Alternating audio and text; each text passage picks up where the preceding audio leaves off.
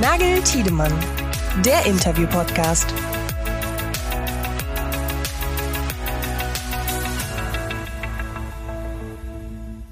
Hi Yannick. Hi Pascal.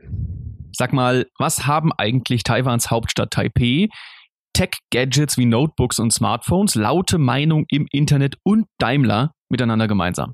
Hm, ich glaube, du spielst auf unseren heutigen Gast an. Genau, zu Gast ist nämlich Sascha Pallenberg. Da freue ich mich total drüber. Janik, gewissermaßen ist Sascha ja ein Kollege von uns, obwohl er natürlich, das muss man fairerweise neidlos anerkennen, Blogging, Online-Journalismus, Podcasts äh, schon gemacht hat, bevor es cool war.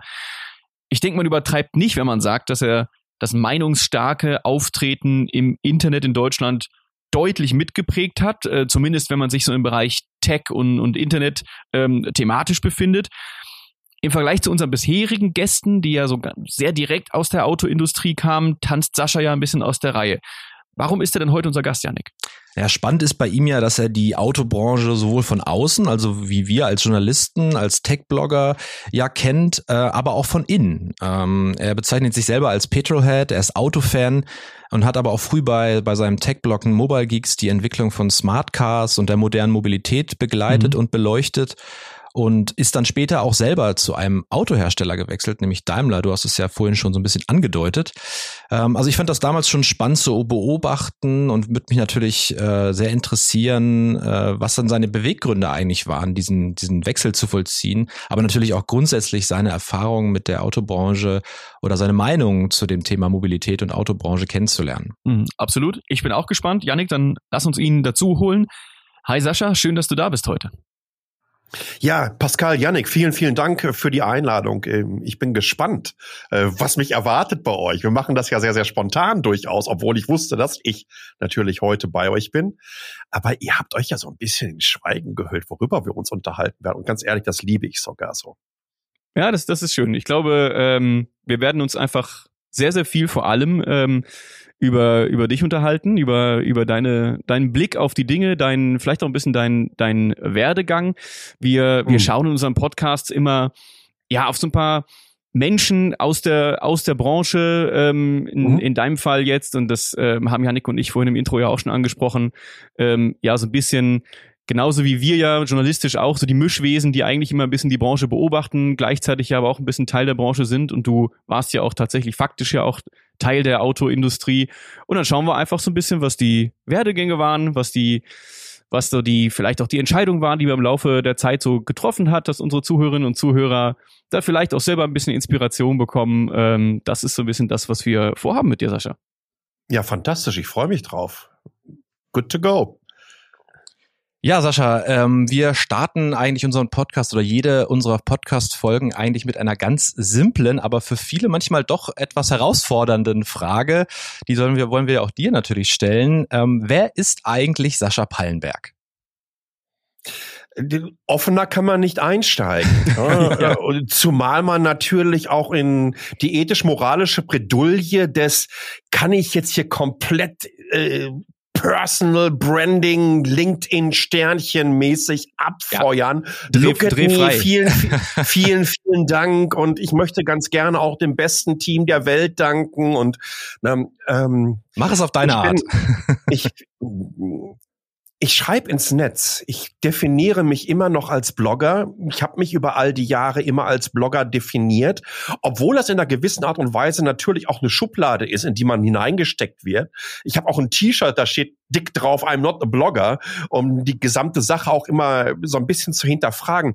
Mhm. Aber letztendlich äh, durchzieht meine Karriere und im Kontext auch der öffentlichen Wahrnehmung sicherlich das digitale Publizieren, was ich seit über 20 Jahren mache, über 25 Jahren machen und äh, habe mich als Tech-Blogger definiert. Ich bin absoluter Tech-Afficionado, äh, leidenschaftlicher, ich würde fast sogar sagen Tech-Romantiker, weil ich glaube, dass Technologien die Welt zum Besseren verändern äh, oft werden sie leider nicht so eingesetzt, dass es dann letztendlich auch so weit kommt. Aber ich, ich, ich glaube und hoffe genau, dass das passiert. Und das mache ich auch nach wie vor. Das habe ich über all die Jahre gemacht. Äh, alles, was dazugehört. Ne? Also dann machst du einen YouTube-Kanal, bist du dann auf einmal ein YouTuber, du fängst an, Podcasts zu machen. Ich glaube, meine ersten Podcasts sind auch schon fast 20 Jahre alt. Mein YouTube-Kanal ging 2006 online. Ähm, bist du dann, bist du ein Publisher? wenn du zehn, zwölf Angestellte hast, die über drei Kontinente verteilt sind und mit dir zusammen auf den diversen Medien und Messen, Events unterwegs sind. Ähm, ich habe immer gesagt, ähm, wir sind Blogger.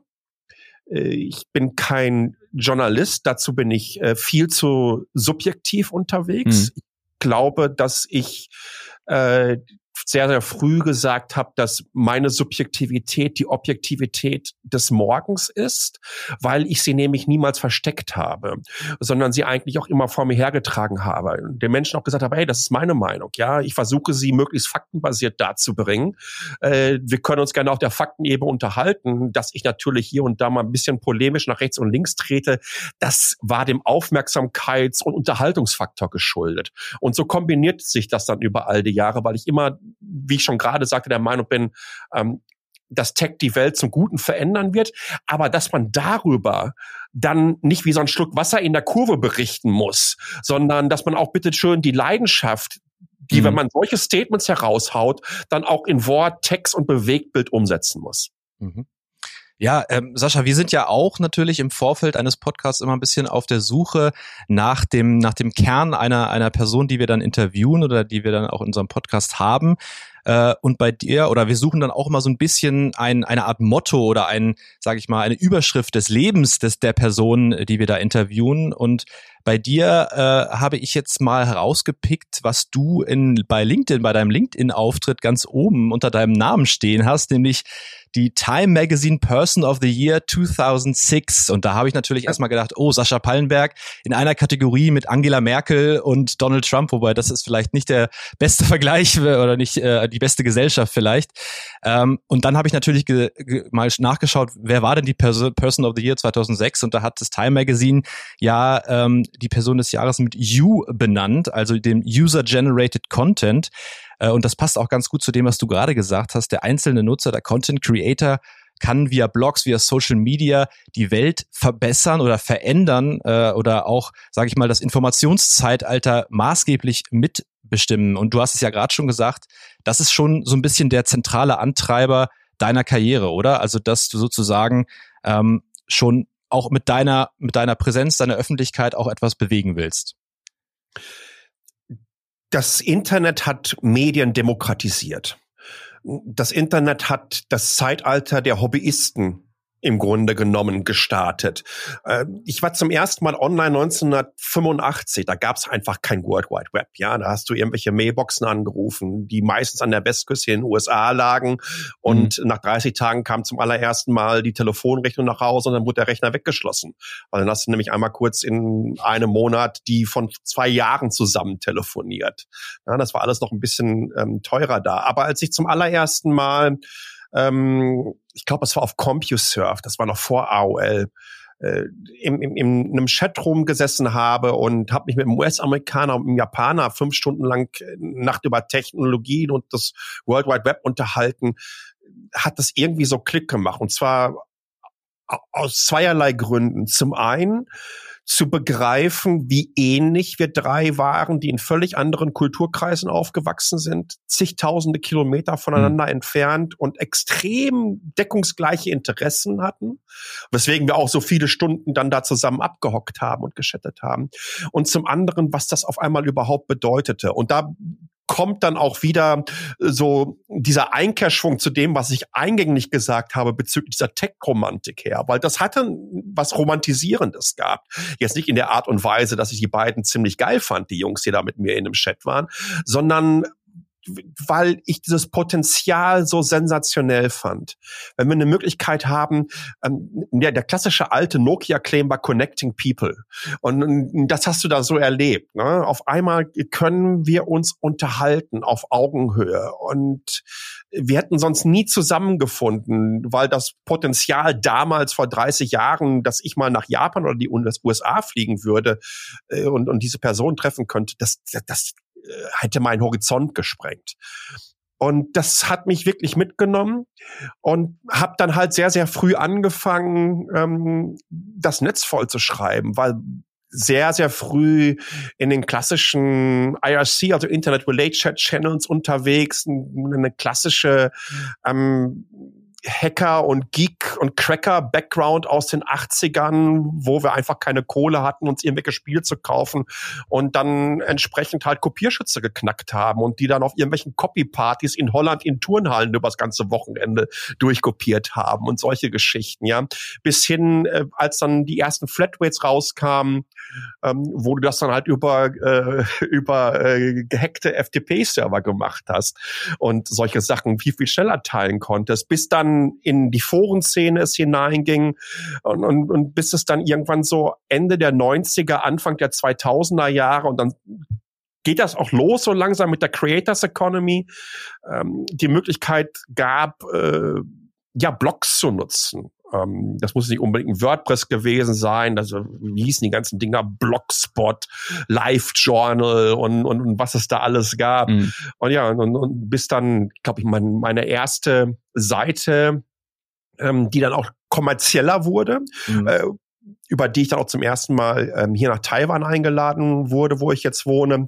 Ähm, das war EPS Center, das war ein, ein PHP New, ein Content Management System. Da musstest du halt immer noch jeden Text schön über HTML formatieren, damit ja. das einigermaßen vernünftig aussieht. Und wenn du überlegst, wie das heute geht, ähm, das war schon richtig hart gewesen. Aber das ist auch immer wieder schön zu sehen, ähm, woher man kam und wie sich das entwickelt hat. Und wo, wo, wo diese Ökonomie heute steht. Das ist eine völlig hm. irre Entwicklung. Wenn wir mal so einen kleinen Schritt zurückgehen, du hast gerade ein bisschen angedeutet, aber woher glaubst du oder würdest du sagen, bei dir kommt diese Tech-Affinität? Ist es einfach, weil man, weil man damit aufgewachsen ist? Also ich, ich denke da immer gerne daran, also Janik und ich, wir sind Mitte der 80er geboren, ja, und trotzdem sind wir natürlich in den, in den 90ern, frühen 2000ern damit aufgewachsen, dass man sich mit Technik beschäftigen musste. Und das ist ja der große Unterschied zu heute. Ähm, wenn wir früher äh, ich glaube, wir sind beides keine Hardcore wie Gamer gewesen. Aber wenn du ein Computerspiel spielen wolltest, du musstest deinen Computer kennen. Ja, du musstest den auseinanderbauen können. Du musstest, äh, du, du musstest da vielleicht Teile wechseln können. Du musstest irgendwie wissen, wie, wie, wie formatiere ich den, wie mache ich mir eine Partition und so weiter. Das musste man alles, man musste sich mit dem Thema beschäftigen, wenn man es nutzen wollte. Der große Unterschied zu heute war so immersiv, wie, wie heute Technik genutzt wird, ähm, wissen viele, vor allem die Jüngeren, denen man dann immer ganz schnell unterstellt, das sind doch Digital Natives, die kennen sich ja mit all dem aus, äh, Pustekuchen, die kennen sich mit vielem gar nicht mehr aus. Meine Frau ist Lehrerin, ja. ich sage ihr jedes Mal, ja, die erklären dir doch, wie das funktioniert. Dann sagt sie, nein, überhaupt nicht. Die wissen das gar nicht mehr. Die wissen, wenn die ein Word-Dokument aufmachen, dann, dann stehen die vor einem riesengroßen Fragezeichen. Und wenn die, wenn du die fragen würdest, wie funktioniert ein Computer, sagen die, das weiß ich doch nicht, der funktioniert halt einfach. Ja, das klappt einfach, weil ich habe ein Smartphone, das funktioniert, da muss ich mich nicht mit auseinandersetzen. Und wir kommen ja so ein bisschen aus einer, aus einer Generation, die sich damit, wenn sie ein gewisses, einen gewissen Fable dafür hatte, ja auseinandersetzen musste. Ist das bei dir einfach irgendwie ähnlich, dass man damit aufwächst und man muss sich quasi damit auseinandersetzen? Ganz, ganz genau das ist es. Also ich werde nicht, es, es, es gibt so zwei, drei Etappen äh, in dem Bereich. Äh, mal angefangen von meiner ersten Digitaluhr, eine Casio, die ich zur Kommunion be mhm. geschenkt bekommen habe, was mich fasziniert hat. Äh, dann der Casio Taschenrechner, der auch jetzt 40 Jahre später noch genauso im gleichen Design verkauft wird, ja. Äh, und und äh, bis dann irgendwann mal ich zum ersten Mal Breakout an einem Automaten gesehen habe, ähm, dann mein Dad mit einem Pong-Spiel ankam äh, was wir auf dem Schwarz-Weiß-Fernseher gedownloadet haben. Erstes mhm. Atari VCS 2600, wo dann Pac-Man spielen konntest, was natürlich dann komplett horizontsprengend war. In den Spielhallen war Donkey Kong Junior angesagt, wo du schon zum allerersten Mal mit Mario, äh, dem Klempner, in, in, in Kontakt treten konntest von Nintendo. Das sind ja alles so ähm, Meilensteine der Computerisierung. Und eines Abends kam mein Dad mal äh, mit einem ZX81 von äh, von einem Arbeitskollegen nach, äh, nach Hause, also ein kleiner Sinclair-Rechner mit ein Kilobyte RAM, glaube, ein Z81-Prozessor. Äh, also, heute hat wahrscheinlich gefühlt jede Mikrowelle mehr Performance. Mhm. Ähm, aber das hat mich einfach so wahnsinnig fasziniert. Und, und zwei, drei Jahre später hatte ich meinen ersten C64 dann da stehen. Und dann ging es los. Und dann mit dem großen Unterschied, ähm, A, du warst einer der wenigen, der so, ein, so eine Kiste hatte. Also bei mir auf dem Schulhof gab es dann irgendwie am Gymnasium zwei oder drei Leute, mit denen du dich dann auch ausgetauscht hast. Das bedeutet aber auch, dass du dich dann auch angefangen hast, sehr, sehr früh außerhalb aus der äh, lokalen Blase, überregional ähm, zu vernetzen. Wir hatten im Ruhrgebiet ähm, eine große Cracker-Szene, Dynamic Duo und so weiter, die in der deutschen Szene äh, wirklich eine Hausmarke waren, kamen aus Dortmund, haben dann nachher mit Dynatex auch einen der ersten ähm, Gaming- und Konsolenimporteure äh, aus Japan aufgemacht und da sehr, sehr erfolgreich mit gewesen. Und du musstest dir alles mehr oder weniger selber beibringen. Ich habe dann immer Taschengeld genommen, bin oft zum Dortmunder Hauptbahnhof gefahren, habe mir so eine Byte geholt in einem, in einem Bahnhofsbuchhandel. Das mhm. war so eine 200 Seiten US-Magazin, aber das war vor allen Dingen spannend für mich gewesen, weil hinten waren so etwa 80 Seiten Anzeigen äh, die du dann einfach so, so durchgezogen hast. Es gab Handbücher damals noch bei den Rechnern dabei und alles andere hast du dann über klassische analoge Medien beigebracht oder ein Kumpel hatte was anderes. Da kommt ein Kumpel vorbei, ey, ich habe mir jetzt einen Reset-Taster bei mir in den 64er eingebaut. Dann hast du, hast du gemerkt, wie du so ein Ding auf die Platine drauflötest oder ein Nullmodem-Kabel zu, äh, zu bauen, dass du zwei Rechner miteinander ähm, verbunden hast.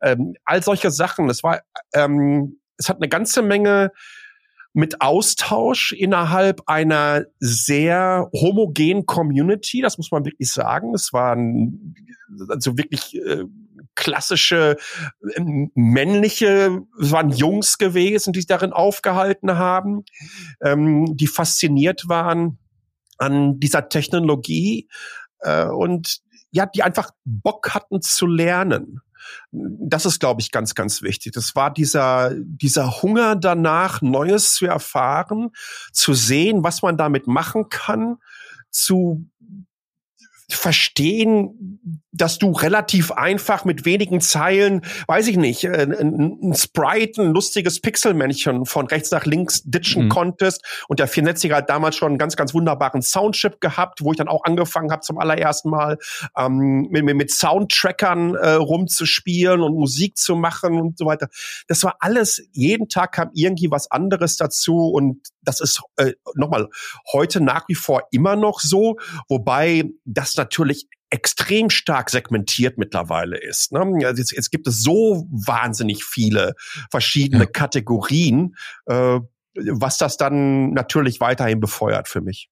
Mhm was ich an, an der Stelle irgendwie auch spannend finde und wenn man jetzt auch so ein bisschen den Blick in die Vergangenheit äh, wirft und du hast es ja gerade auch sehr bildlich und schön beschrieben, das Thema äh, Digitalisierung, digitale Transformation, das was uns ja eigentlich auch in der Autobranche ja auch sehr stark umtreibt, jetzt auch bei Automotive IT in bei unserem Magazin im Besonderen ähm, da sieht man ja eigentlich, dass das Thema ja schon in den 80ern, in den 90ern angefangen ja. hat, das Thema Digitalisierung. Aber trotzdem hat man das Gefühl, dass es äh, an Fahrt, vor allem auch in der Wirtschaft, in der Industrie, ja eigentlich erst in den letzten zehn, sagen wir mal, wenn man es großzügig formuliert oder zieht den Rahmen letzten 15 Jahren an Fahrt aufgenommen hat. Ja. Wieso ist da so ein, wieso ist da so eine, Wahrn so ein Wahrnehmungsunterschied oder warum hat diese, oder findest du auch, dass diese Geschwindigkeit jetzt gerade erst zuletzt so angezogen hat? Oder wie würdest du das sehen? Ich glaube, dass die Öffentlichkeit, die in den letzten Jahren entstanden ist, rund um das Thema digitale Transformation wahnsinnig zugenommen hat, weil in den verschiedenen Branchen, in den jeweiligen Unternehmen und Konzernen äh, dafür natürlich dann auch Bereiche und Abteilungen äh, entstanden sind. Aber ich meine, äh, egal wen du dir anschaust in der Automobilbranche, wenn du da vor 20 Jahren im Büro reingegangen bist, dann konnte man davon ausgehen, dass die irgendwo an einem Rechner gesessen haben und da lief dann schon irgendwie eine Microsoft Office Suite drauf. Also das ist ja schon äh, mittlerweile fast drei Dekaden alt. Also wenn wir mit wenn wir mit Windows äh, loslegen und Windows 95 wird da jetzt fast 30 Jahre. Meine mhm. Güte, da habe ich auch gar nicht drüber nach. äh, unfassbar. Ähm, also, aber äh, die, die, die öffentliche Wahrnehmung hat sich ganz, ganz, ganz stark verändert. Äh, vor allen Dingen hat sich die öffentliche Wahrnehmung dahingehend verändert, dass in vielen Branchen und Unternehmen auf einmal klar wurde, dass parallel zu der Entwicklung ihrer eigenen Blase rechts und links komplett neue Industrien entstanden sind, die einfach 75 Gänge mehr hatten ja, und die einfach äh, so dran vorbeigerauscht sind äh, bezüglich ihrer Entwicklung. Und das sieht man ganz, sieht man auch, wenn wir uns äh, äh, die Indexes anschauen, welche Marktkapitalisierung im Silicon Valley, aber natürlich auch äh, bei diversen anderen Firmen in China oder in Japan oder wie auch immer oder auch hier in Taiwan entstanden sind, wo die ich würde mal sagen, äh, traditionellen Branchen kaum noch mithalten können.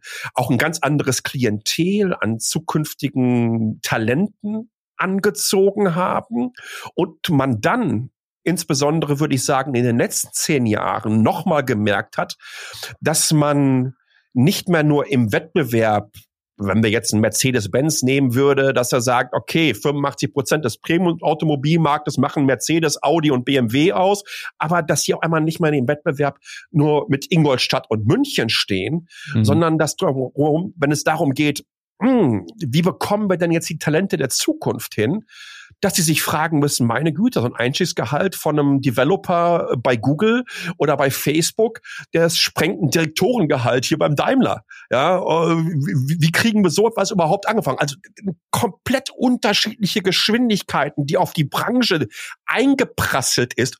Übrigens, mit Ansage. Auch das mhm. ist nichts Neues. Aber man hat sich mehr oder weniger dahingestellt wie die klassische Maus vor der Kobraschlange und war so ein bisschen in Schockstarre und hat glaube ich, gehofft, dass das schon irgendwie so weitergehen wird. Dass das, dass dem nicht so ist, ich glaube, das dürfte mittlerweile allen klar sein. Hm. Du hast ja als, ähm, als Gründer von Netbook News und Mobile Geeks ja wesentlich dazu beigetragen, vor allem in der, in der deutschsprachigen äh, Blogger-Szene, dass so eine Öffentlichkeit äh, entsteht, also zu neuen Technologien, zur Digitalisierung. Du hast es sozusagen mit auf die Landkarte ähm, gesetzt, schon, schon recht früh im, im letzten, in den Nullerjahren, Mitte der Nullerjahre hast du damit angefangen. Ähm, ist es aber nicht auch so, dass ähm, gerade in den letzten 15 Jahren, und das ist so ein bisschen das, was wir auch in unseren Interviews immer wieder mitbekommen, dass die Geschwindigkeit der technologischen Entwicklung sich auch nochmal, ich sag mal, ich würde sagen exponentiell, das ist glaube ich nicht vermessen, ja, das sozusagen, ne, äh, äh, ja. so, äh, beschleunigt hat. Ähm, wenn man auf das Thema Big Data, Big Data Analytics, äh, künstliche Intelligenz ist natürlich das ganz große Thema aktuell. Da kommen wir sicherlich später auch nochmal zu. Ähm, würdest du auch sagen, dass es eben diese Geschwindigkeit ist, die sich in den letzten äh, 15 Jahren da auch so massiv geändert hat? Gar keine Frage. Da müssen wir jetzt nicht wieder das klassische Totschlagargument des Moore's Laws rausholen. Mhm, das besagt, ja. dass sich so roundabout alle 18 bis 24 Monate nicht nur die Anzahl der Transistoren innerhalb eines Prozessors verdoppeln, sondern natürlich entsprechend dann auch die Performance und vice versa die Effizienz.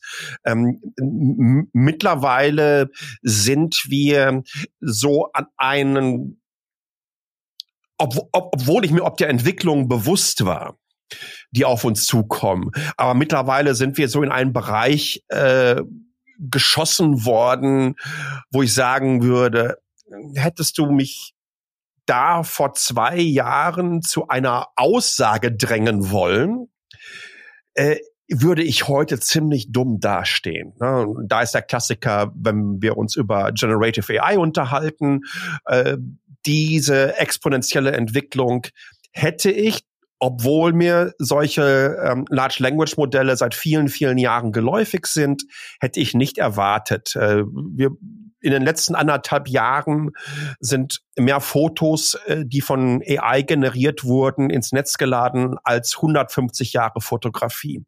Äh, selbige sind natürlich wieder von diesen Modellen aufgenommen worden. Und für mich ist das klassischste Beispiel, was man sich da vorstellen kann. Midjourney ist einer dieser Image-Generatoren, die es da gibt. Da hat man die Möglichkeit, die verschiedensten Versionsstufen äh, direkt anzufragen. Und wenn man sich auf der Version 1 ein Bild zeigen lässt, mal mir mal George Bush sitzt Pfeife rauchend auf der Veranda und trinkt noch einen schönen Tee und guckt sich die Version 1 an und was innerhalb von 15 Monaten zur Version 5 passiert ist, so etwas habe ich noch nie erlebt. Das ist völlig horizontsprengend, äh, ist auch bisschen spooky in jeglicher Form, in weil es es macht mir, es macht mir wirklich Angst, weil äh, wir trotzdem die EU mit dem EU AI Act schon seit vielen, vielen Jahren an entsprechenden Rahmenbedingungen für die Regulierung arbeitet. Ich habe so ein bisschen Angst, dass wir nicht vor diese Welle kommen. Nein, wir kommen überhaupt nicht mehr vor die Welle. Das, das, das Thema ist mehr oder weniger schon durch. Also das hätte ich äh, ähm, so nicht vorhersagen äh, können. Äh, wirklich nur sehr, sehr, sehr, sehr verschwommen, aber ähm, wenn es darum geht, hier wirklich äh, konkrete Aussagen zu treffen, äh, hätte ich verloren. Und das hat mich auch so ein bisschen, ja, ich, ich, ich würde sagen, ähm, bescheiden gemacht bezüglich Aussagen ob der Zukunft. Äh, weil man nicht weiß, wie sieht das in zwei oder drei Jahren aus. Ich habe mal irgendwann gesagt, alles, was, alles, jegliche Aussage, die über fünf Jahre technologischer Entwicklung herausgemacht wird, kann dir eigentlich nur auf die Füße fallen. Ja, wir kennen Roadmaps. Wenn wir jetzt in der Automobilindustrie sind, dann können wir relativ genau sagen, das ist das, was die Hersteller in den nächsten fünf Jahren planen, auf die und die Plattform. Aber was sich drumherum in über die gesamten Wertschöpfungsketten in anderen Industrien in dieser Zeit verändern wird. Das hat natürlich auch wieder ähm, spezifischen Impact auf die einzelnen anderen Industrien. Und, und das ist dann so schwer. Das hatten wir vor 20 Jahren, das hatten wir vor 10 oder 50 Jahren auch noch nicht. Mhm. Ja, Sascha, wir machen jetzt im Prinzip an dieser Stelle jetzt gerade schon das, was dein Job ist seit seit 20, 30 Jahren, nämlich die Branche beobachten, Tech beobachten, die die Entwicklung ähm, beobachten. Wenn wir jetzt nochmal so ein bisschen näher auf deinen auf deinen Werdegang schauen, vielleicht, also ich denke am am, am präsentesten oder, oder prominentesten in der, in der Blogger-Szene bist du wahrscheinlich bei Mobile Geeks ähm, geworden, zumindest so in, in meiner Wahrnehmung.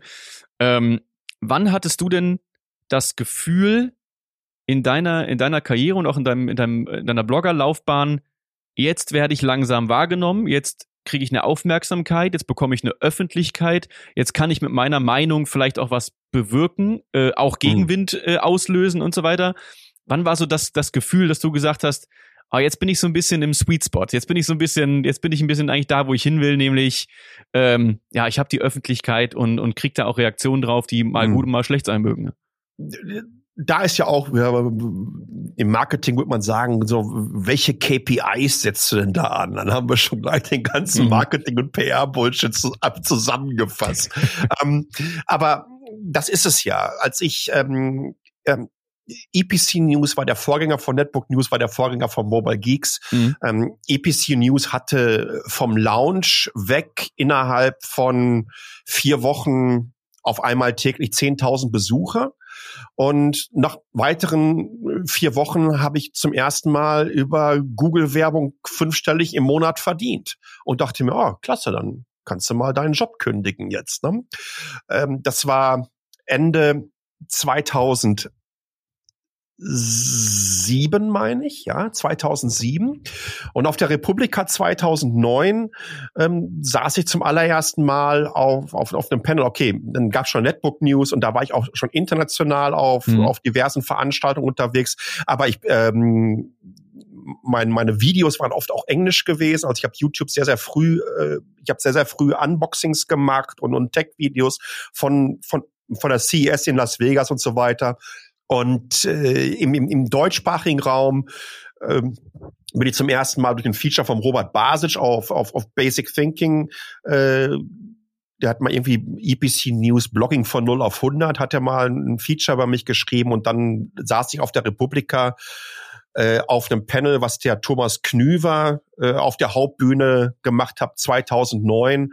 Da saßen halt mit mir Stefan Niggemeier, äh, Robert Basic und Markus Beckedahl und auf der Twitter-Wall äh, lief dann runter, wer ist denn der mit der Kappe auf, da ganz rechts außen. Mhm. und ähm, das hat dann, dann ging das eigentlich sehr, sehr schnell. Ne? Dann hattest du die diversen Features auch bekommen, äh, dadurch, dass ich auch damals schon weltweit unterwegs war auf den Branchenmessen, und die Videos am Start hatte, dann liefen deine Videos, weiß ich nicht, auf, auf, auf Spiegel Online oder in der FAZ und, und, und, und wie auch immer.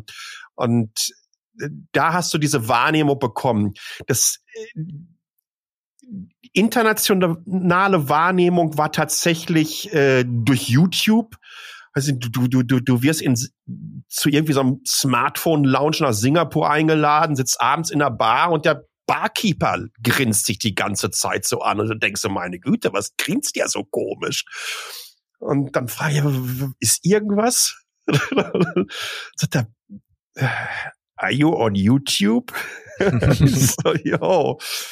Wenn du, das war ja damals auch eine Ecke überschaubarer. Also wenn du ein Video rausgehauen hast, was am ersten Tag 300.000, 400.000 Views hatte, dann warst du da oft in den Top 100 weltweit gewesen mit diesem ja. Video. Und im Tech-Bereich dann irgendwie so unter der Top 10. Und wenn du ein Video mit ein paar Millionen hattest, natürlich entsprechend anders. Und dadurch, dass ich schon in Taiwan wohnte und hier einen direkten, äh, direkten Kontakt zur Industrie vor Ort hatte und damit äh, exklusiven Content produzieren konnte, hat mir das sehr, sehr geholfen. Also ich würde sagen, so in diesem Bereich 2008, 2009 ist das, ist, ist das passiert.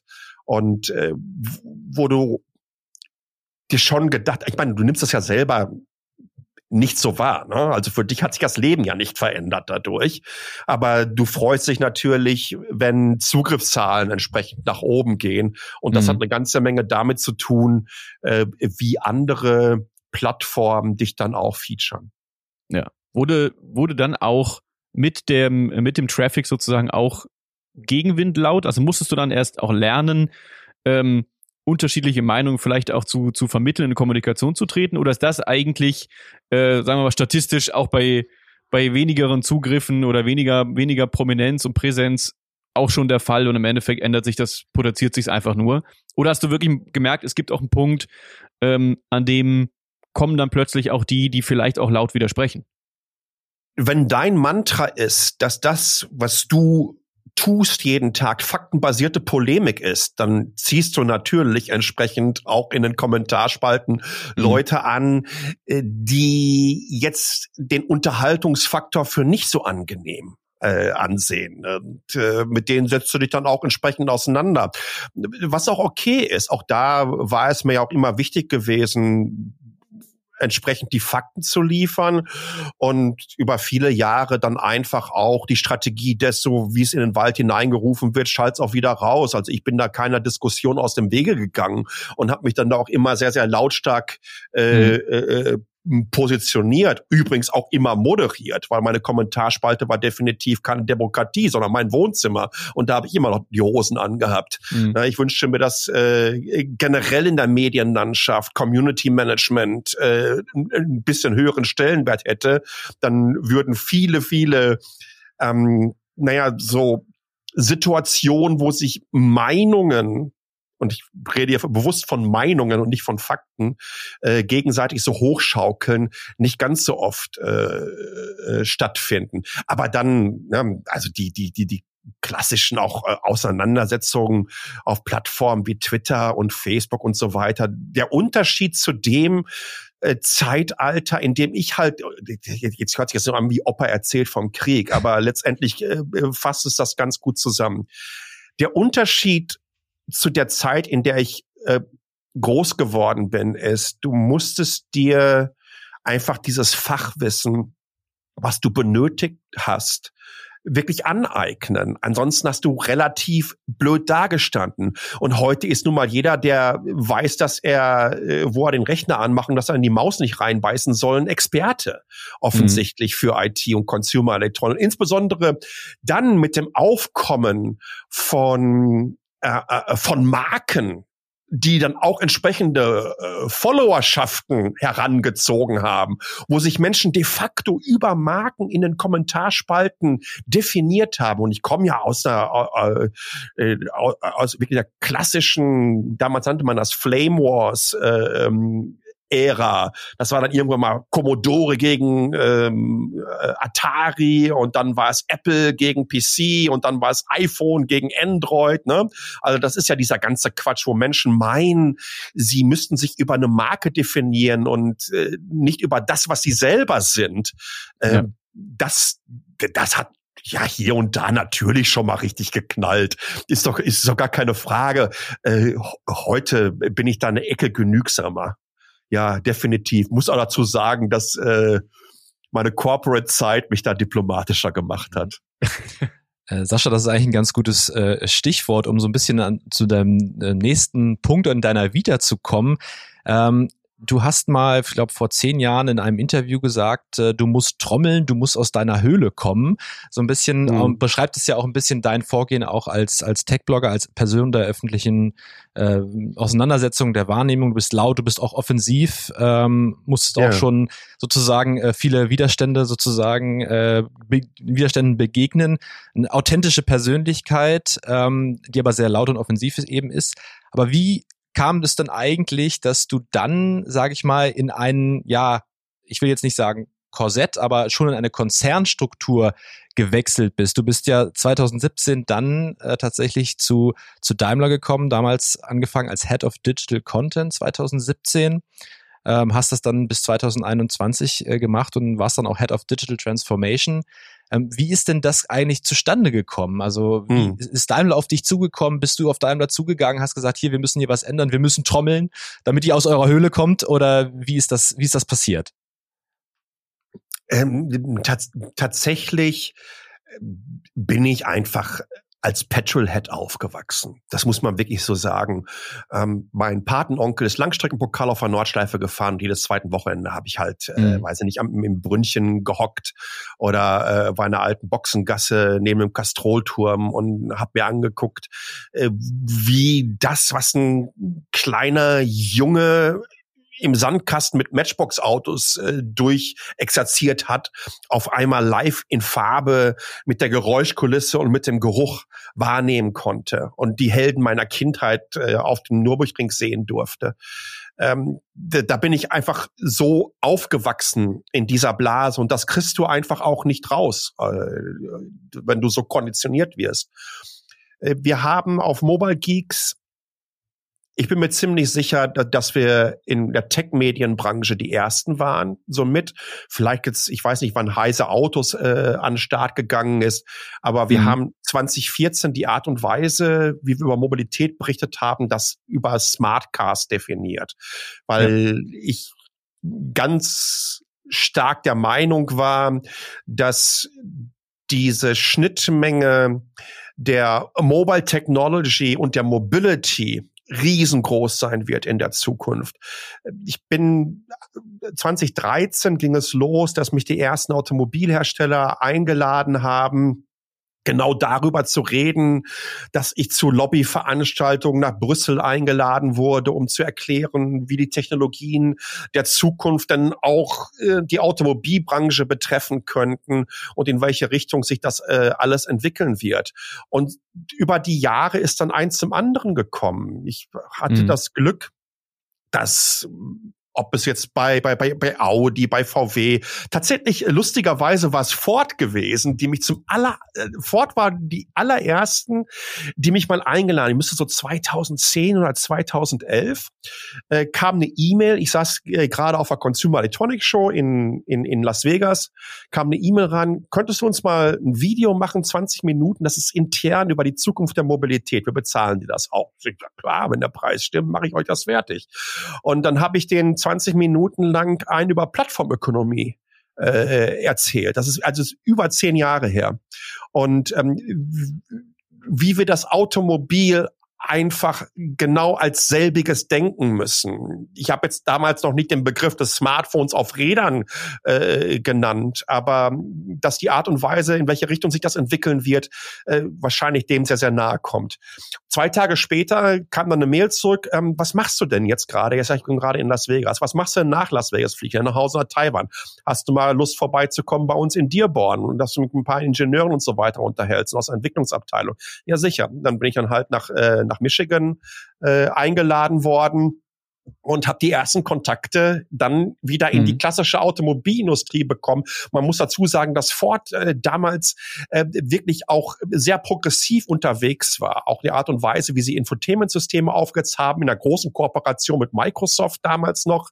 Äh, dann habe ich diverse Veranstaltungen mit Ford gemacht. Die nächsten waren dann Audi gewesen. Dann, äh, dann, und dann irgendwann, äh, glaube ich, meine erste Daimler-Veranstaltung war, dass sie zur Eröffnung ähm, äh, des das äh, Forschungs- und Entwicklungszentrum in Bangalore äh, hingeflogen bin. Ich glaube 2013 mhm. oder 2014 äh, dürfte das gewesen sein.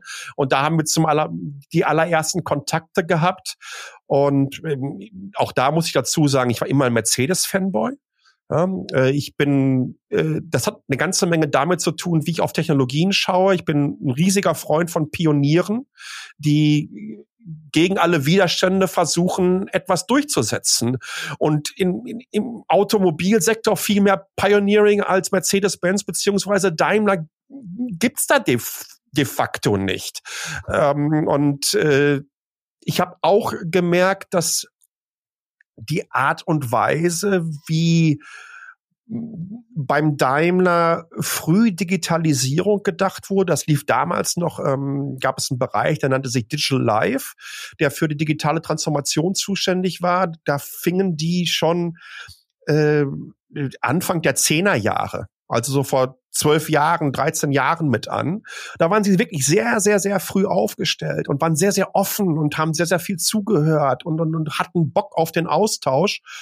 Und dann hat sich dann über die Jahre ganz einfach ähm, natürliches ergeben, dass wir sehr häufig in Kontakt getreten sind, ja. Mhm. Und dann haben sie irgendwann mal, also um, um, irgendwann mal angerufen. Ich, ich, ja, Klassiker. Ich, ich, ich war tatsächlich auf einer Daimler-Veranstaltung von den äh, von Trucks and Buses in Amsterdam, als die so ein Versuchscitaro äh, Amsterdam gibt so eine, äh, also es gibt in dem in der Metropolregion so eine BRT-Line, die nur für den Bus äh, entsprechend da ist. Und dann haben sie einen, einen selbstfahrenden Bus vorgestellt und ich saß am Flughafen äh, wollte nach Hause fliegen, Telefon klingelte, hi, ist der Tobias äh, vom Daimler, äh, der mit dem Schnäuzer hat gesagt, ich soll den mit der Kappe anrufen. Und dann hat er mir in 60 Sekunden oder zwei, drei Minuten was gepitcht und wir sollten uns nochmal weiter unterhalten. Äh, das war im Sommer 2016. Und ähm, dann haben wir uns sehr lange und intensiv und sehr offen über diverse Dinge unterhalten. Und das war für mich kein, äh, kein einfacher Schritt, weil A, habe ich eine Verantwortung äh, für, für die Existenzen von zwölf Angestellten mhm. gehabt. Äh, ich habe in, in einem Bootstrapping eine Firma aufgebaut, die im Monat sieben, acht Millionen Menschen erreicht hat mit, mit, mit ihren Formaten, die gut funktionierte, die wuchs und wo einfach wahnsinnig viel Schweiß und, und, und äh, ja, nochmal, es ist eine Leidenschaft halt gewesen, Mobile Geeks. Und äh, sowas musst du dir dann ganz, ganz stark überlegen. Und ich habe auch eine Co-Gründerin gehabt und habe alle meine, meine Kolleginnen und Kollegen innerhalb von Mobile Geeks haben gesagt, mach das. Na, wir, wir, wir freuen uns für dich, dass du es machen kannst. Und dann habe ich irgendwann mal gesagt, ja. Mhm. Ja, ich kann mich noch äh, tatsächlich dran erinnern, weil so in, in der Beobachtung habe ich mich auch gefragt, warum macht Sascha das? Ja. ähm, und klar, wenn du, wenn du sagst natürlich irgendwie, du, du bist irgendwie Autofan, du bist Petrolhead und dann, und dann ruft tatsächlich irgendwann mal ja auch so deine, deine Herzensmarke bei dir an, ähm, kann ich natürlich völlig nach, nachvollziehen. Aber du hast, glaube ich, damals, und das hast du, glaube ich, auch gesagt, du hast schon auch Kulturschock erwartet. Und du wirst ja in keinem mhm. Fall so blauäugig äh, gewesen sein, dass du von, von, von deiner, von deiner Art und den, und den Freiheiten, die du vorher auch hattest, nicht davon ausgehen musstest, dass sich für dich auch was verändert. War ja vielleicht ja auch die Verheißung der Veränderung, war ja vielleicht auch Teil deiner Motivation zu sagen, jetzt mache ich was mhm. anderes. Aber wie hast du es denn tatsächlich wahrgenommen? Also so von deinem freien, ich bin, ich bin Firmengründer, ich bin Chef, ich bin, äh, ich bin Blogger, ich kann sagen, was ich will. Ähm, und Daimler wird ja auf dich zugekommen sein, auch mit dem genau dem Wunsch, so ein bisschen eigentlich schon so ähnlich auch weiterzumachen. Also sonst, es war ja schon fast so eine Form von, ähm, also bitte nicht falsch verstehen, aber fast so eine Form von Influencer-Marketing. Ja, es war ja schon so ein bisschen ja, was, da nimmt, man, da nimmt man jemanden rein, der meinungsstark im Internet unterwegs ist und das wollen wir uns zunutze machen. Aber wie hast du ja. den, so den, den, den Wandel wahrgenommen, als du tatsächlich dann in den, in den Konzern bist? Also, ne, das, das ist natürlich eine völlig andere Welt. Das ist ja gar keine Frage ähm, zu begreifen, welche Hierarchien, Prozesse damit entsprechend installierte Strategien funktionieren, das braucht einen Moment. Äh, mhm. Man muss aber ganz klar sagen, äh, das Vertrauen, ähm, was in mich gesetzt wurde, dass ich keinen Scheiß mache da draußen. Ich habe es denen auch gesagt, es kann hier keine Abstimmungen geben. Ne? Also ihr müsst mir einfach vertrauen dass ich keinen Bockmist baue, weil letztendlich habe ich äh, so viele Jahre auf der anderen Seite ge äh, gehockt und darauf gewartet, dass ihr Bockmist baut, damit ich nämlich entsprechend ja. darüber schreiben kann. Das heißt, glaubt mal einfach, dass ich dann diverse Kämpfe da schon äh, durchlebt habe und mit dem entsprechenden Spinger, äh, Fingerspitzengefühl äh, dran gehe. Ich, ich würde nicht sagen, dass ich da Kreide durchgefuttert habe, überhaupt nicht. Aber äh, du wirst viel, viel diplomatischer ähm, mit, mit, mit dieser Verantwortung äh, umzugehen, mit einer anderen Öffentlichkeit, einer Kommunikation in eine andere Zielgruppe zum Teil auch, als es das zu, äh, zuvor gab bei mir. Und ähm, das war insbesondere schwer, weil ich war ja, äh, ich war gerade drei oder vier Monate da, da stand die Staatsanwaltschaft in Untertürkheim vor der Tür, hat mal kurz angeklopft, gesagt, jetzt nehmen wir erst noch ein paar Rechner mit. Und auf einmal, ich habe mal nicht unterschrieben, um dann irgendwie drei oder vier Jahre in der Krisenkommunikation mhm. unterwegs zu sein. Aber tatsächlich war das die spannendste Zeit. Ähm, was, was ich da lernen konnte, äh, durch das Team in der Com äh, bei der Daimler AG, das, das war unbezahlbar. Das hat mir wirklich so viel gegeben. Äh, auch die Art und Weise, ich glaube, Krisen schweißen auch zusammen. Das ist doch gar keine Frage, insbesondere bei denjenigen, die, ähm, die mit einem entsprechenden Herzblut dabei sind. Mhm. Ja? Äh, es ist lustig, dass ich das jetzt nochmal so, so, so explizit sage, weil natürlich in so einem großen Konzern würde ich ganz einfach auch sagen, da sind auch unfassbar viele Menschen, die es einfach nicht hatten. Ja, und, und, und, und, und die, die, die gibt es genauso beim Daimler wie beim BMW, beim Audi und wie sie alle heißen, denen vor allen Dingen wichtig ist, welcher Gehaltscheck da am Ende des Monats am Start ist. Und das war mir ehrlich gesagt immer Wumpe, sondern ich, ich, ich war da äh, aus vor allen Dingen aus dieser äh, Passion heraus und die Möglichkeit, ähm, da lernen zu können und sich auch einbringen zu können. Ähm, aber diese, diese Zeit äh, während des Dieselskandals, ähm, da hast du dann ganz einfach auch erlebt, was es bedeutet, äh, die Rübe hinzuhalten im Digitalen. Mhm. Ja, also als, als es um Mobile Geeks ging und es gab irgendwie eine Meinungsverschiedenheit, weil irgendjemand meinte, deine Benchmarks, die du da veröffentlicht hast, ja, da sind eine Abweichung von 0,5 Prozent drin. Das habe ich woanders ganz, ganz anders gelesen. Okay, dann können wir uns darüber unterhalten. Aber wenn du zum ersten Mal Morddrohungen über Twitter bekommst, ähm, wegen irgendwie äh, äh einem vermeintlichen Dieselskandal, ähm, dann siehst du diverse Sachen einfach auch schon ein bisschen anders. Du bist ja äh, 2017 zu Daimler gestoßen und du hast es jetzt gerade ja auch schon gesagt, die Zeit der, der Dieselkrise, des Dieselskandals, die war ja sozusagen war ja die Hochphase. Danach ja. kamen auch andere Krisen dazu. Wir haben ja auch noch gar nicht über Corona gesprochen. Äh, ja. Wir haben den grundsätzlichen Strukturwandel in der Automobilindustrie, Digitalisierung, Elektrifizierung, alles große Themen, die natürlich oft auch als ich will jetzt nicht immer sagen als Krise wahrgenommen werden, aber schon als sehr große Herausforderung. Ja. Ähm, da am Anfang waren wir 2017, 2016 noch in so ein bisschen Goldgräberstimmung, was das Thema Digitalisierung angeht und Wandel in der Autobranche. Wir haben es ja bei Automotive IT äh, auch sehr stark äh, begleitet und äh, immer wieder in den Fokus genommen.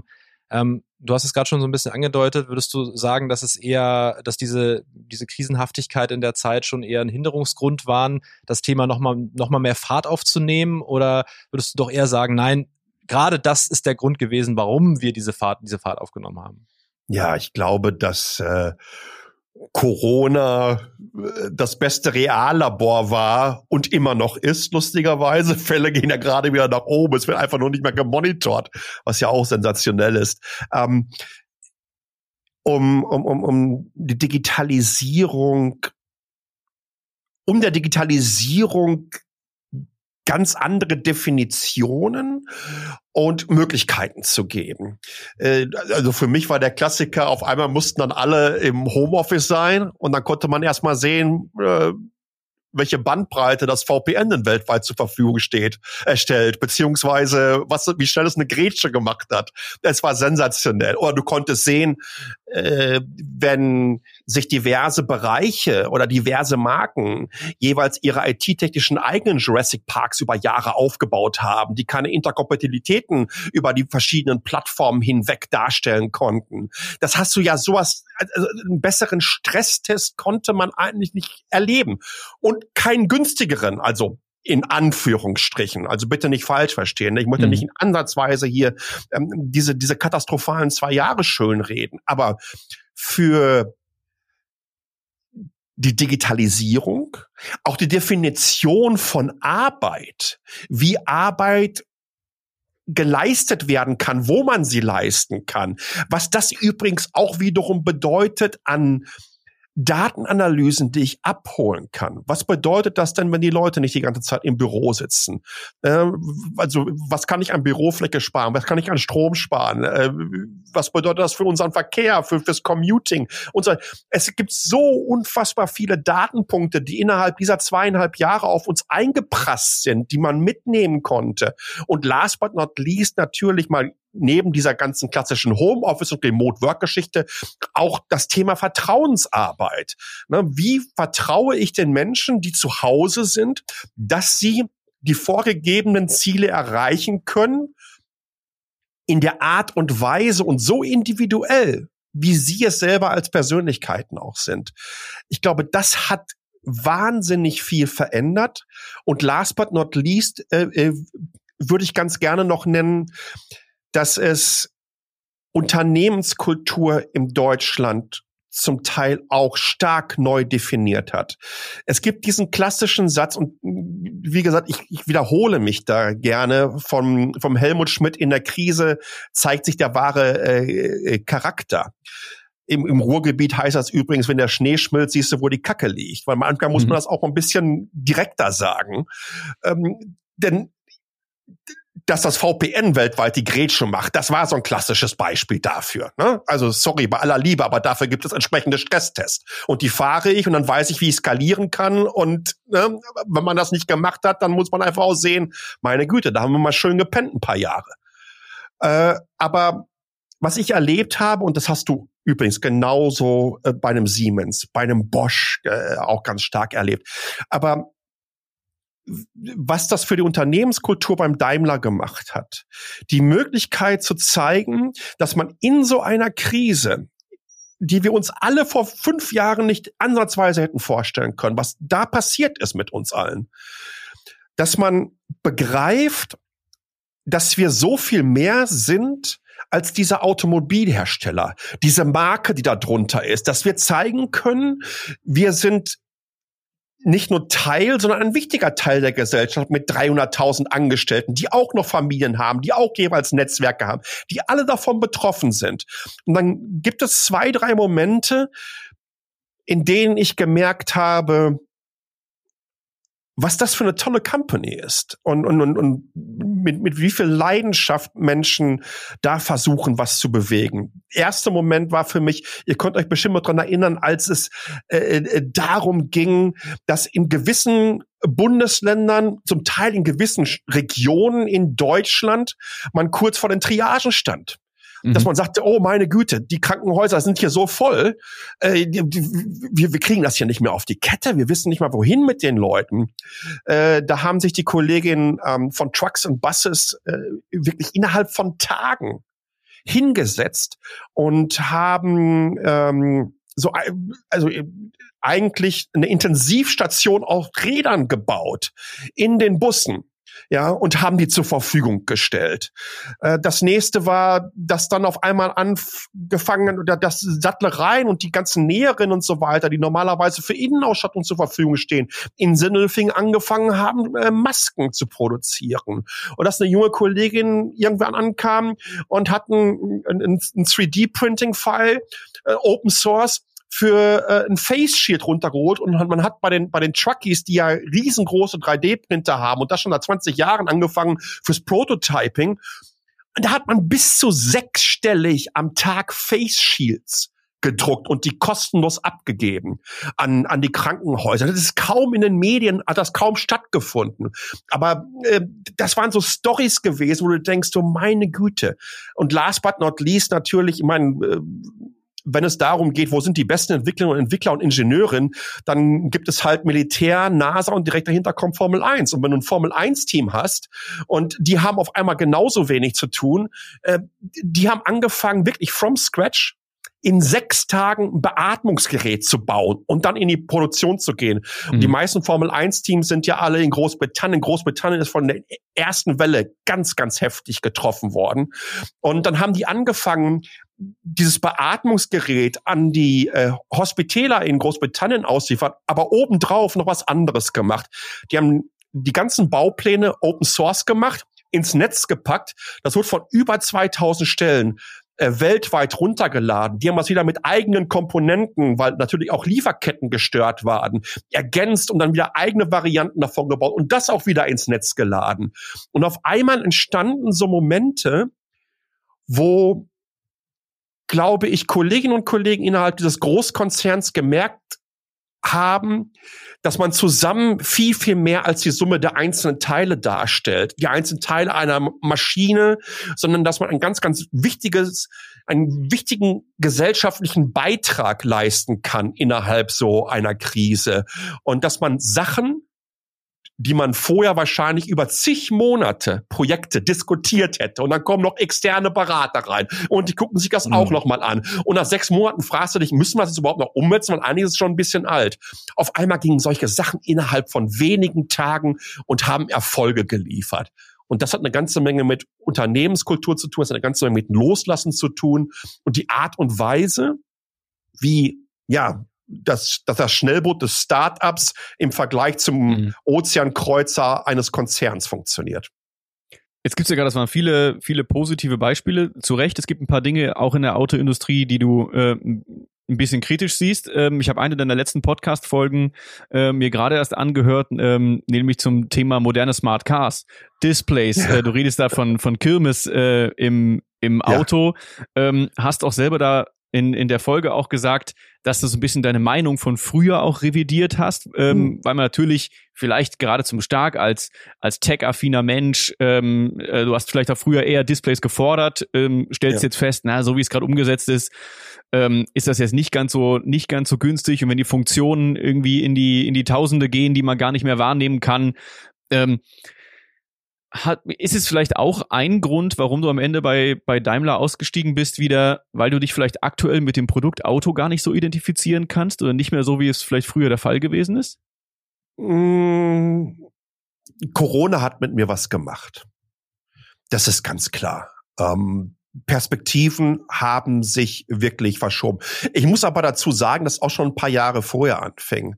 Ich hatte, ich sag mal so ab 2018 etwa ähm, sehr viel ähm, mich mit NGOs kurz geschlossen, mhm. äh, um vor allen Dingen ihn kommunikativ zu erklären oder andere kommunikative Positionen auch darstellen zu können, zu erklären, äh, wie die Transformation ähm, dieses Konzerns stattfinden wird. Dass es uns ganz, ganz wichtig ist, auf die Elektromobilität zu setzen, dass es uns ganz, ganz wichtig ist, über kurz oder lang einfach ja irgendwann mal komplett klimaneutral und in Richtung einer Circular Economy uns zu bewegen, weil das die einzige Möglichkeit ist, dass egal welche Marke in der Automobilindustrie wir auf diesem Planeten haben, dass diese auch weiter bestehen werden in den nächsten 10, 20 Jahren. Ansonsten ist das Thema durch, weil A, wirst du eine Käuferschaft verlieren und B, wird es Märkte geben, in die wirst du überhaupt nicht mehr reinkommen können kannst mhm. du einfach nicht das liefern. Und in der Zeit ähm, ging es auch mit, mit, mit Greta Thunberg los und mit Fridays for Future.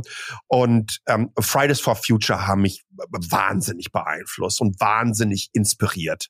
Ähm, ich habe einen riesen Respekt davor, äh, was die Kids geleistet haben in so einer kurzen Zeit. Und, und mein Gott, ich habe zum ersten Mal Anfang der 80er Jahre vom damaligen Type-Aus-Effekt gehört. Da war ich in der fünften Klasse. Ja, und, und 40 Jahre später ist hoch ist natürlich immer noch ein Thema.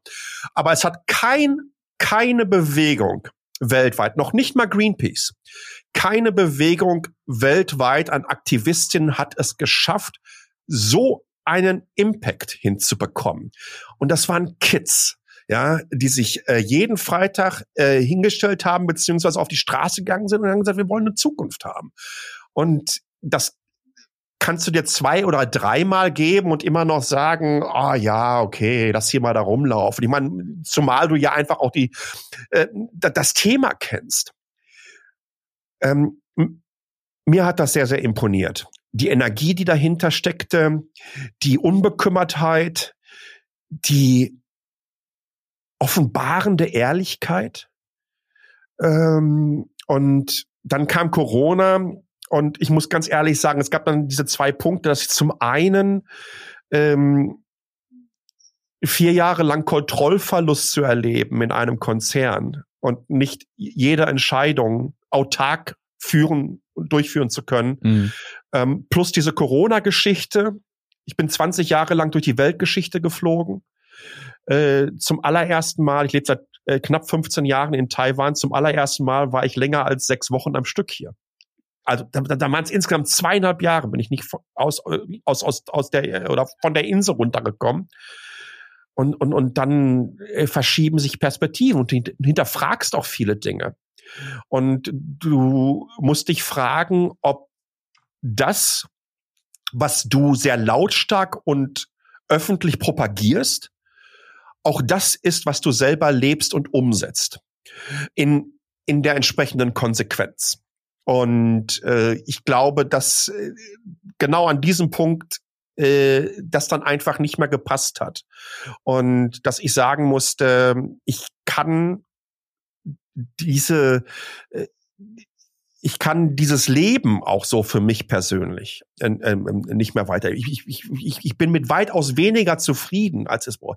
Das war über viele, viele Jahre toll, ja, dass du überall ähm, äh, Business oder First Class in die tollsten Hotels geflogen bist und auf allen möglichen irren Events war und tolle, spannende, berühmte Menschen kennenlernen.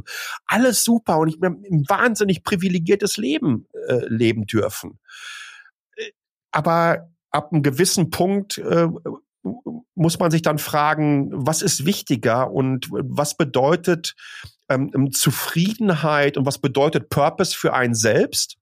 Und genau mhm. dann ist genau diese Entscheidung dann auch äh, gefallen. Und äh, dass wir dann sagen mussten, jetzt müssen wir mal ihr irgendwie den, den Einkehrschwung äh, hinbekommen. Ganz, ganz wichtig dabei. Es hat niemals was, ich bin nach wie vor äh, ein absoluter Fanboy der Marke. Ich finde es grandios, äh, was man hinbekommen hat, wie schnell es sich auch verändert hat. Ich, ich, ich könnte natürlich unterhalten, ob die neuen Modelle mir äh, gut gefallen oder nicht. Ich finde sie grausam, wie die von außen aussehen, bei aller Liebe. Wenn, wenn, wenn, wenn Autos so aussehen, als hätte ich sie designt, dann kann das eigentlich ehrlich gesagt nicht ganz so doll sein, weil ich kann sowas nicht. Ähm, aber du hast es angesprochen, die Geschichte mit den Displays, um, um, um da nochmal wieder drauf hinzukommen. Ihr, ihr seht da diese unterschiedlichen Geschwindigkeiten, das Problem von Entwicklungszyklen, das Problem von Laufzeiten von Plattformen. Und hier kommen Welten, die treffen aufeinander, die äh, Turnarounds von 12 oder 24 Monaten haben, technologische, und die treffen auf Entwicklungszyklen von fünf bis sieben Jahren plus Laufzeiten von 30 und 40 Jahren. Und das passt nicht zusammen, wenn du nicht modularer denken kannst. Und wenn ich, wenn ich mir anschaue, äh, neue A oder äh, neuer EQ, äh, EQA oder EQB und, und, und sehe dann äh, drin, wie der Innenraum wieder aussieht und dass dann äh, da einfach wieder Displays verbaut wurden. Ich weiß nicht, wo es herkommt. Denk mal irgendwie sowas LG oder so. Und da sind einfach Ränder äh, dran, die vor 15 Jahren schon schrecklich aussahen. Äh, aber nochmal, auch das ist ja, hat ja, hat ja einen Grund, ne? Ah, ist das ein Preis? Ist entsprechend die Verfügbarkeit? Ähm, äh, äh welche Automotive Grade wird angeboten, dass sie einfach entsprechend langlebig sind. Mhm. Aber der aller, allergrößte Punkt, warum ich gesagt habe, ähm, dass das eine Kirmes ist. Das wird alles unfassbar schlecht altern unfassbar schlecht. Die Dinger werden in zehn Jahren aussehen wie aus einem komplett anderen Universum. Mal davon abgesehen, bin ich total gespannt, welchen Support, welche Updates, welche Sicherheitsupdates mir in 10, 15 Jahren geliefert werden. Ich glaube, da machen die sich nicht ansatzweise Gedanken zu. Kann man das so sagen wie auf deinem, äh, weiß ich nicht, wie auf deinem Android-Smartphone? Du kriegst drei Jahre lang OS-Updates und fünf Jahre liefern wir dir Patches und Security-Updates. Das macht ja kein Hersteller. Man gibt sich da auch komplett die also man gibt sich keine Blöße und damit gibt man sich eigentlich die Blöße, dass man überhaupt keine Strategie diesbezüglich der, dafür kommunizieren kann, weil man sich selber bewusst ist, was das für ein Riesenproblem auf der Zeitleiste werden wird. Und äh, du brauchst nur sechs oder sieben Jahre zurückdenken. Meine Güte, was gab's für Sachen? BMW, unverschlüsselte HTTP-Verbindung äh, zwischen Display und dem kleinen Rechner und so weiter, die du so abgreifen konntest. Das sind zum Teil ähm, über durch die komplette Branche hinweg Fehler gemacht worden, die, die vor 20 Jahren so in Richtung, okay, das kann dir im Kinderzimmer passieren, aber nicht bei einem, bei einem Unternehmen in einer Marktkapitalisierung von 50 oder 60 Milliarden. Das ist zum Teil echt spannend und ich frage mich hier wirklich, ist das der richtige Weg? Ja, ich bin ein Freund von Displays, gar keine Frage. Ähm, aber ich glaube, das hat sich wirklich wirklich verändert. Das hat eine ganze Menge damit zu tun, wie die jetzige Generation der verschiedenen Plattformen aussieht, wie sie optisch auch dargestellt ist, ähm, welche Performance da abgeliefert wird. Ich habe gestern noch unter bei, bei Markus Schäfer äh, auf LinkedIn drunter kommentiert. Äh, er hat ein Video äh, über das Mercedes-Benz äh, äh, Charging-Netzwerk äh, weltweit ja. äh, gezeigt. Ja. ja. Viel CGI drin. Und dann siehst du ein Video. Und dann läuft der MBUX wahrscheinlich auf dem EQS oder wie auch immer drauf, ja und äh, er klickt auf die äh, auf das Knöpfchen beziehungsweise auf den Button dafür, dass er jetzt die Route berechnen soll zum nächsten Lader und das Ding zoomt raus, das wird mit acht Frames pro Sekunde dargestellt. Mal davon abgesehen, wie kann sowas überhaupt in so ein Werbemittel hineingelangen, was so schrecklich aussieht, als dass es überhaupt gibt. Ja, es ist einfach eine Performance äh, von, von von vor 15 Jahren und und und das ärgert mich äh, ganz einfach so, dass da auch das Fingerspitzengefühl immer noch nicht herrscht. Übrigens äh, äh durch alle Marken Bitte nicht falsch verstehen. Ich, hm. rede so viel über Mercedes oder ich rede so viel über einen Daimler.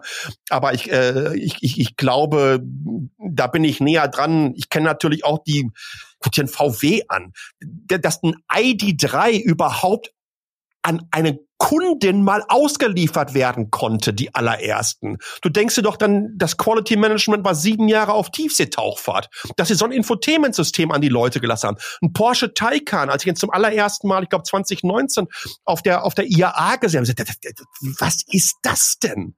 Wir hatten sowas, wir, wir hatten so eine Oberfläche entwickelt und, und die, die kannst auf jeder Apple Watch kannst du etwas performanter drauf laufen lassen. Das ist ein Problem. Aber das hat auch eine ganze Menge damit zu tun, sorry, dass das gerade so rentig wird, aber das muss ich jetzt loswerden. Aber es hat eine ganze Menge damit zu tun, dass diese Industrie in einer Blase gelebt hat über viele, viele Jahre, wo sie kontinuierlich sehen konnten, dass die anderen auch nicht besser waren. und, das, mhm. und dann, dann entwickelst du so um dich herum. Mhm. Ähm, aber das allergrößte Problem war vor allen Dingen, dass dann irgendwann mal 2007 äh, äh, der gute Steve Jobs auf eine Bühne getigert ist und hat gesagt, hier, uh, one more thing, this is the iPhone. Ja, und auf einmal hat jeder in der Tasche etwas, was so viel, viel besser ist. Und letztendlich reden wir ja über ähm, eine User-to-Machine-Interaction. Ja, ob das jetzt ein Auto ist, ob das der Kühlschrank ist oder ob das, das Telefon ist, dann erstmal völlig egal aber das ist eine Oberfläche, mit der interagiere ich. Und wenn du dann siehst, was dann immer noch über viele, viele Jahre abgeliefert wurde, ich glaube, zu großen Teilen wäre es besser gewesen, wäre man da bei den klassischen physischen Schaltern geblieben. Mhm. Aber nur ganz kurz, weil Ähm, und das ist eine spannende Sache in deiner Podcast-Folge. Ich spoile jetzt im Prinzip deine Podcast-Folge, also nicht, Sehr dass gerne. man die dann nicht, nicht, dass man die dann nicht mehr hören will, weil die ist äh, sehr hörenswert und ich und ich stimme dir da in in vielem bis allem wirklich absolut zu. Du sagst aber auch, das wird sich ändern. Das hast du, Ja. glaube ich, in dem Moment tatsächlich Bezug auf Daimler und das, äh, auf, aufs MBOS gesagt, aber auch das Ja. kann man auf die anderen beziehen. Du sprichst auch von BMW und davon, dass Ja. es gerade sehr vielversprechend ist zum Beispiel. Ähm, und du sagst, die kriegen das hin. Die kriegen das in Zukunft hin. Ab, absolut.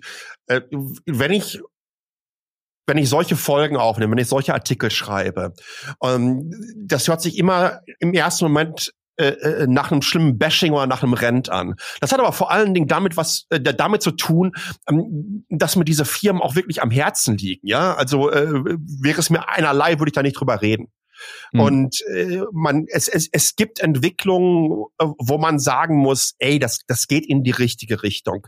Ähm, was äh, Mercedes-Benz mit MBUS macht, äh, die Art und Weise, wie man sich vor allen Dingen auch externe Hilfe über Google reinholt, aber wie man zum allerersten Mal eine, eine vernünftige Strategie für einen modernen Software-Stack, würde ich jetzt mal sagen, äh, entwickelt hat. Wie man die Möglichkeit hat, damit auch in Zukunft Third-Party-Entwicklerinnen und Entwickler anzusprechen, Services reinzuholen und dann genau das, was ähm, ich glaube, äh, es hing mal ein, ein EQC-Plakat vom Stuttgarter Stadion. Ähm, äh, auf der Straße hin zum Untertürkheim-Werk, da stand dann drauf irgendwie so, ähm, irgendwie so, so ungefähr was in Richtung Smartphone auf Rädern. Ja, und das war irgendwie 2017 oder 2018 oder so. Man war ja nicht ansatzweise äh, da. Ja, man hat schon erzählt, MBUX kann auch Software-Updates und so weiter machen, wie die ersten gelaufen sind, das wissen wir alle.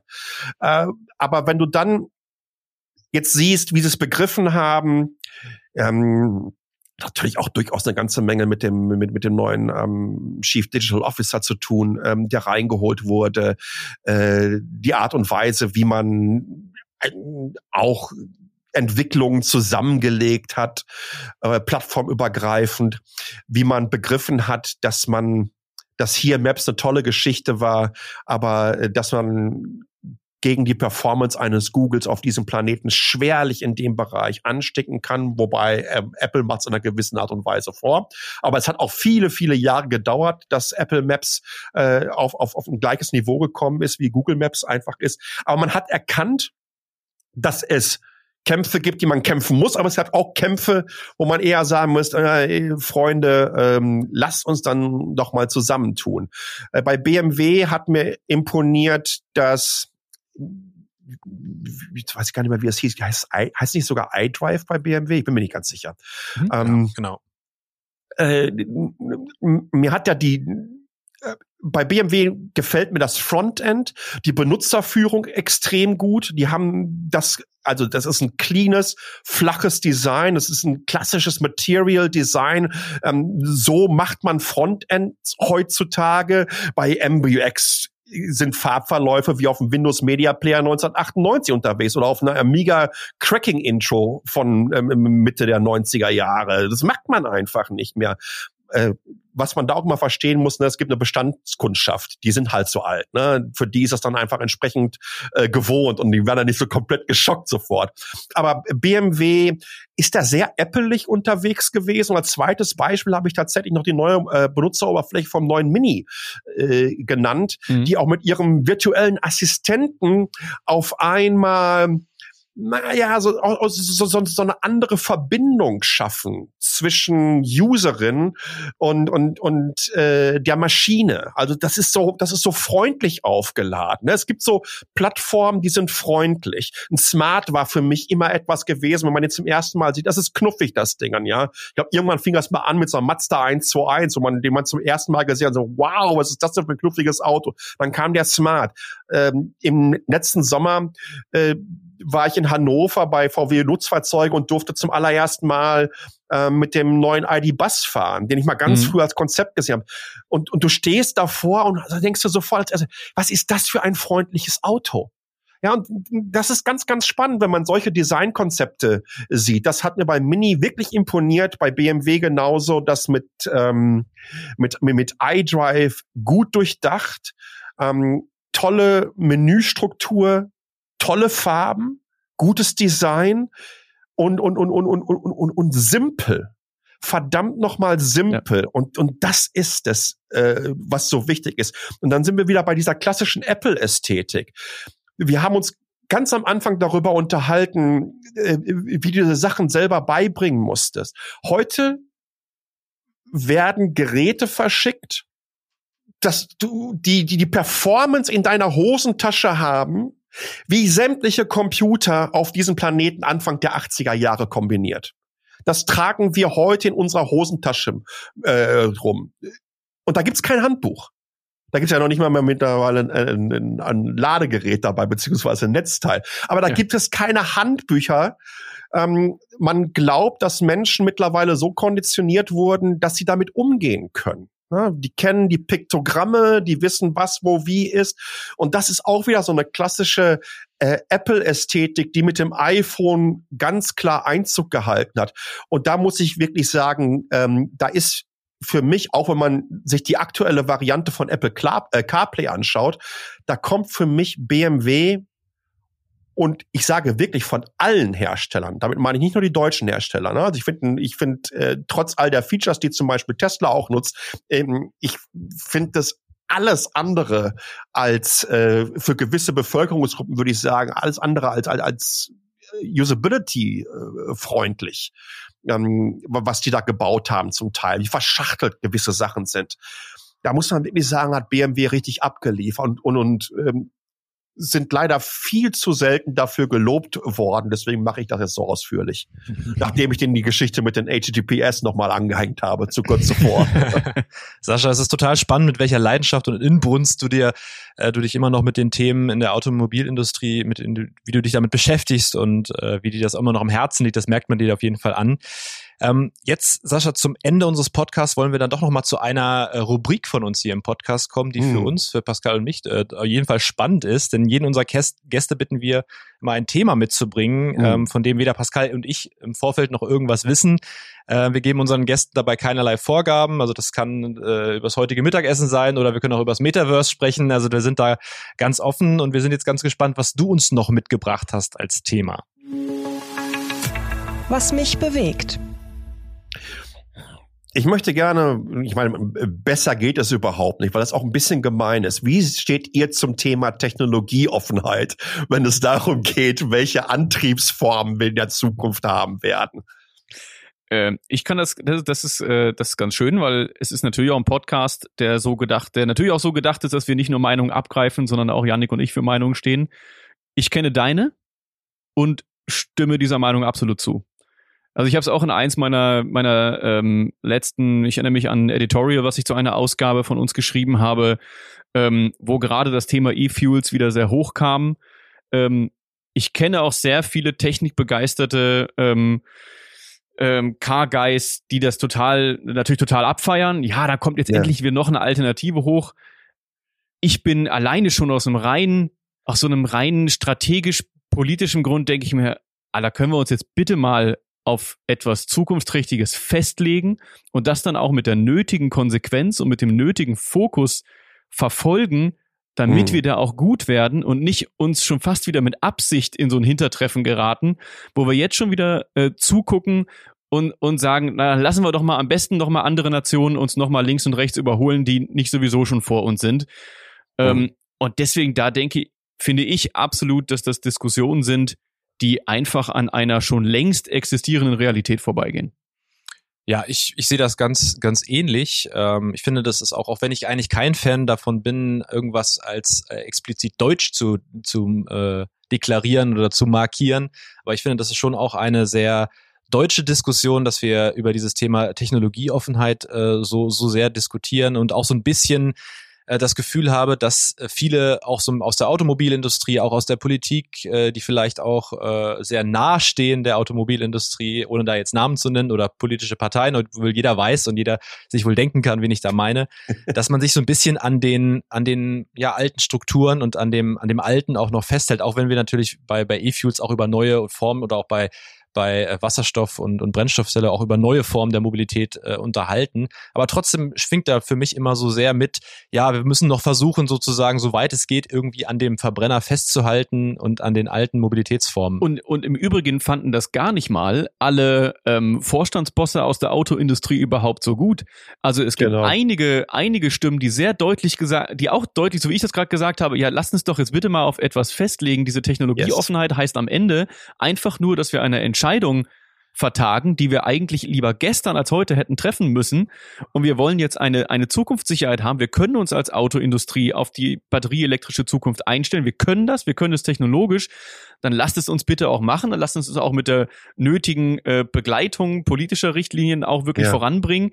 Und dann lasst uns jetzt auf etwas festlegen. Das haben tatsächlich ziemlich viele ähm, Auto-Vorstandsbosse genauso geäußert, was ja auch ganz spannend ist was natürlich einfach auch zu einer entsprechenden Standardisierung äh, der Automobilindustrie äh, führen wird. Und diese Standards brauchst du, um Skaleneffekte zu generieren, entsprechende Profitabilität auch für die Zukunft ähm, zu sichern. Und das ist, glaube ich, äh, dieses, äh, wenn du nicht genau weißt, in welche Richtung es sich das entwickeln wird, dann stehst du ja so zwischen zwei Stühlen und ähm, musst versuchen, so Hybrid zu fahren. Und ich glaube, das ist hier wirklich ein riesengroßes Problem. Äh, beziehungsweise, ich nein, ich glaube noch nicht mal, dass es ein Problem ist weil die Entscheidung ist de facto äh, gefallen. Es ja. wird natürlich auch in Zukunft ähm, Wasserstoffplattformen geben, die wir dann aber, glaube ich, nicht im klassischen Pkw-Bereich zumindest auf die nächsten Jahre sehen werden. Äh, letztendlich wird es dann auch elektrisch angetrieben. Äh, aber äh, die E-Fuel-Geschichte ist für mich so etwas, ich kann es verstehen, wenn ein Hersteller äh, Porsche ist, glaube ich, ein gutes Beispiel, die mehr, weit mehr als 70 Prozent aller historisch hergestellten Fahrzeuge immer noch auf der Straße und zugelassen haben, dass die sagen, wir wollen für unsere Bestandkundschaft die Möglichkeit geben, dass die ähm, lokal klimaneutral unterwegs sein können. Und dann kann selbst hergestelltes E-Fuel und eine eigene Produktionskette natürlich da wirklich sehr, sehr helfen. Aber de facto ist ähm, diese E-Fuels, die werden wir über die nächsten zehn Jahre nicht in den Kap Jetzt konterkariere ich natürlich meine Aussage von, von vorhin, wo ich sagte, wenn du länger als fünf Jahre vorausschaust, dann kannst du nur Quatsch erzählen. ich wage mich trotzdem mal in die Richtung. Wir legen die also Aussage das, wieder vor. ja, auf die nächsten zehn Jahre, da werden einfach ganz andere Industrien auf der Matte stehen, für die das einfach wichtiger ist. Das heißt also, ob wir, äh, dass wir ein E-Fuel im, im wirklich einen ganzen schweren Nutzfahrzeugbereich mhm. unterwegs haben. Ja, stell dir einfach mal die, die, die riesengroßen LKWs vor, die irgendwo die ganzen seltenen Erde von irgendwelchen Elektromotoren und so weiter rausholen müssen, wo ein so ein Rad äh, einen Durchmesser von 200 Meter hat. Den, die wirst du batterieelektrisch auch in den nächsten zehn Jahren wahrscheinlich nicht hinbekommen können, weil sie an, ansonsten so wahnsinnig ähm, schwer werden würden, das einfach nicht effizient genug wäre. Da wirst du E-Fuels benötigen. Wie sieht das in der, in der Schifffahrt aus? Wie sieht es im Luftfahrtbereich ja. aus? In der Schwerindustrie und so weiter und so fort. Das ist eine Phantomdiskussion, die ich nicht nachvollziehen kann, insbesondere wenn es darum geht, äh, über Effizienz sich Gedanken zu machen. Äh, und ich glaube, dass die meisten Hersteller hier eine ganz klare Position eingenommen haben und dass es größten also der Großteil der Industrie ganz einfach macht und äh, wir das eigentlich auch gar nicht weiter diskutieren müssen.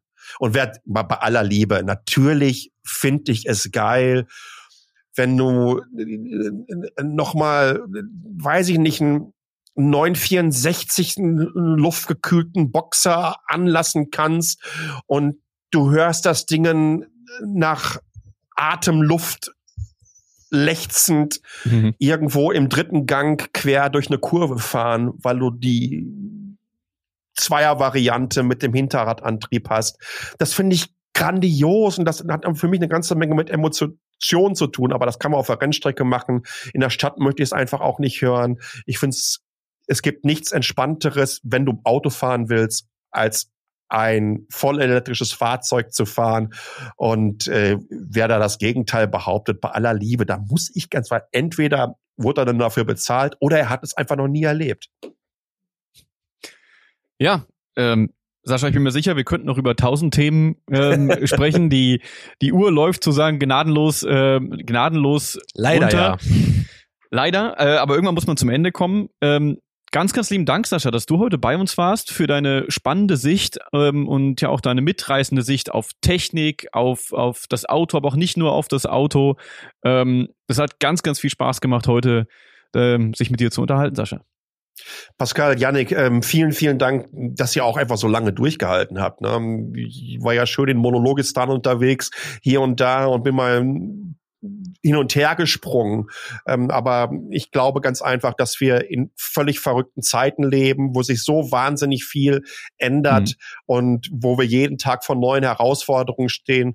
Umso wichtiger ist ganz einfach auch, dass es solche Formate wie eures gibt, äh, in denen man sich auch so auslassen kann. Von daher vielen, vielen Dank für die Zeit. Sehr, sehr gerne. Sascha, dann äh, werden wir in ein paar Jahren ab, äh, abgleichen, ob das, was wir heute vielleicht hier und da so ein bisschen besprochen haben, auch eingetreten ist. Da jetzt schon Angst vor. Danke, ciao. Danke dir. Danke dir, gut. ciao. Nagel Tiedemann, ein Interview-Podcast von Automotive IT und Automobilproduktion. Alle Infos zur Folge in den Show Notes. Weitere Episoden überall, wo es Podcasts gibt.